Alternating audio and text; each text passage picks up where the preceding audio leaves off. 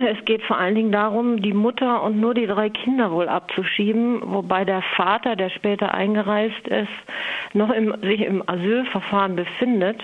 Und das ist die Dramatik dabei, dass sie offensichtlich keine Chance haben, obwohl der Eilantrag ja gestellt ist, dass die Familie zusammenbleibt, solange das Asylverfahren des Vaters läuft.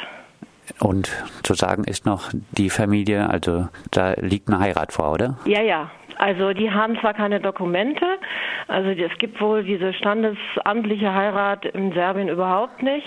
Er ist der Vater der Kinder, sie haben nach Roma-Recht geheiratet, aber das ist nicht dokumentiert. Also das Einzige, was sie haben, sind die Geburtsurkunden und dass er der Vater ist. Also gilt das als Familie. Sie haben es angedeutet, es ist ein Heilantrag eingelegt. Was können Sie zum Stand des Verfahrens insgesamt sagen?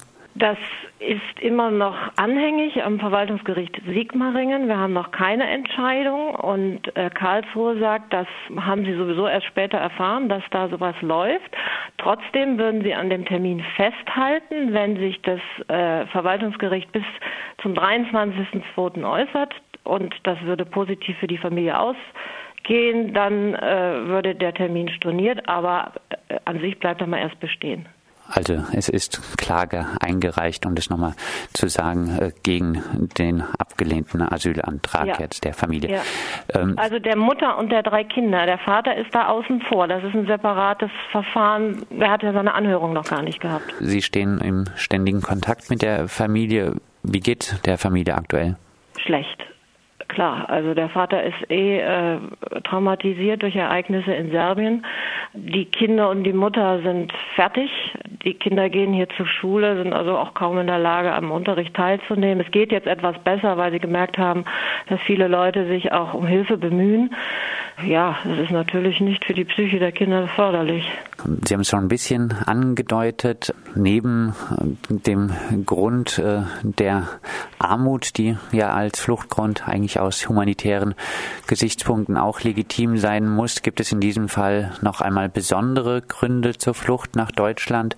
Was können Sie über die Gründe der Flucht, über die Lage der Familie in Nisch sagen? Ja, es ist wohl offensichtlich so, dass gerade die Roma-Familien sehr schnell in die Fange der serbischen Mafia geraten. Und das ist da der Fall gewesen. Die Familie hat über Jahre Abgaben zahlen müssen, vor allen Dingen die männlichen Familienmitglieder. Und als durch bestimmte Umstände äh, ein Onkel hat sich umgebracht aufgrund des Drucks durch die Mafia, war dann kein Einkommen mehr da, auch von dem Vater nicht. Der wurde dann arbeitslos. Und äh, dann wurden wohl die Frauen der Familien äh, gezwungen, ja, zur Prostitution. Und das stand jetzt an, auch für die Tochter. Und das war der Grund, wo die Mutter schon mit den Kindern vorweg geflohen ist. Ich habe es gerade schon angedeutet. Äh, pikant an dem Fall ist auch, die Familie soll nach Nisch abgeschoben ja. werden, dorthin also, wo nun die Freiburger Familie Ametovic im her, ne? Elendsviertel leben muss. Ja, was würde Ihrer Meinung nach die Familie aus Langargen in Nisch erwarten? Also abgesehen mal von den schlechten Unterbringungen dort wohl, ähm, besteht äh, natürlich Gefahr für Leib und Leben, einfach durch diese mafiösen Strukturen dort. Die würden ja auch erwarten, äh, dass sie wieder weiter bei denen mitarbeiten. Die Mutter war ja mit den Kindern vorab ausgereist, ist auch mehrmals wieder eingereist nach Serbien auf Druck äh, der örtlichen Mafia, weil der Vater gesagt hat, wenn ihr nicht zurückkommt, dann tun die mir was an. Also sprich, wenn die zusammen zurückkommen, er und die Kinder oder nur Teile dieser Familie, sind sie bedroht von dieser Struktur wieder. Also abgesehen jetzt mal von der allgemeinen schlechten Situation der Roma. Aber offensichtlich ist es so, dass gerade die Roma-Familien diesen ja, Machenschaften verstärkt ausgesetzt sind, einfach weil sie arm sind und keine Rechte haben. Und die Polizei eben bei Roma-Geschichten überhaupt nicht eingreift. Was gibt es denn in Langenargen? Gibt es dort Reaktionen auf diesen Fall?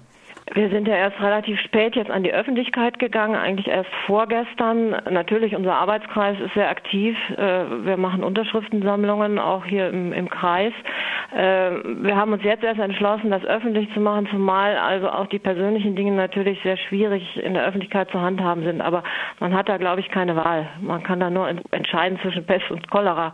Also Sie haben sonst keine Chance, wenn man jetzt nicht an die Öffentlichkeit geht. Was erhoffen Sie sich im Fall der von Ihnen betreuten Familie aus Langenargen und das eventuell auch bezogen auf andere, die am 24. Februar von Abschiebungen bedroht sind? Was erhoffen Sie sich auch von der grün-roten Landesregierung? Ja.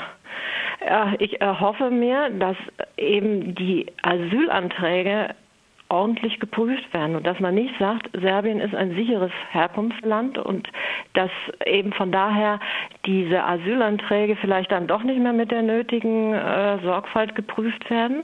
Man muss diese Einzelfallprüfung weiterhin machen äh, und vor allen Dingen bei Roma genau hingucken und nicht deswegen vielleicht genauer hingucken, weil man meint, sie seien hier Sozialleistungsnutznießer oder äh, sie würden das System ausnutzen, sondern weil sie gerade sehr unter Druck sind. Und weil im Grunde genommen, da gibt es auch ein Verwaltungsgerichtsurteil in Münster, die sagen, man muss das nochmal prüfen, die Kriterien, ein Land als sicher zu bezeichnen, das ist überhaupt nicht klar. Da gibt es auch ein Aktenzeichen, das ist noch nicht entschieden, die wollen bis zum Verfassungsgericht gehen. Also dass für die Ethnie der Roma der Begriff sicherer Herkunftsstaat einfach nicht zutreffend ist. Glauben Sie daran, dass die Abschiebung noch verhindert werden kann? Ja, ich hoffe das schon, ja. Also wir haben jetzt eine positive Rückmeldung von einem Landtagsabgeordneten, der sich wohl direkt beim Innenministerium einsetzen will. Aber es ist ja nicht mit diesen Einzelfällen getan, man muss da generell mal dran gehen. Wenn jetzt diese Familie, sage ich jetzt mal, gerettet ist, dann kommt die nächste. Das ist wohl leider bittere Realität. Am 24. Februar also die nächste Sammelabschiebung Richtung Balkan. Bedroht ist in diesem Fall eine Familie aus Langenargen mit drei Kindern, die im Fall der Abschiebung auseinandergerissen würde. Soweit Elke Krieg vom Arbeitskreis Asyl zum diesen Fall.